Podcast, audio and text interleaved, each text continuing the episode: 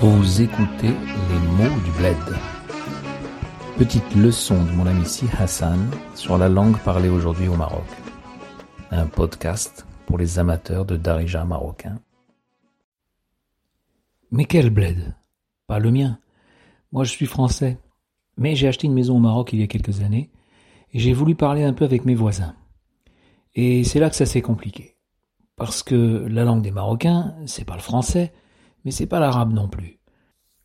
Bien sûr, on peut vivre des années au Maroc en parlant français, mais on comprend rien. On comprend rien à ce qui fait rire, pleurer, aimer les Marocains. On peut faire un joli trek, mais on passe à côté du vrai voyage. Heureusement, mon ami Si Hassan a bien voulu m'aider dans la découverte de ce Darija compliqué. Si Hassan, vous le connaissez si vous êtes passé par Fès. C'est le dernier tisserand d'une tradition millénaire. Mais c'est aussi un enfant de la Médina, un amoureux des mots. Gentiment, il a commencé par m'envoyer quelques messages vocaux qui croquent chacun un verbe ou une expression. Et petit à petit, ça a grossi. Et voilà comment est né ce podcast.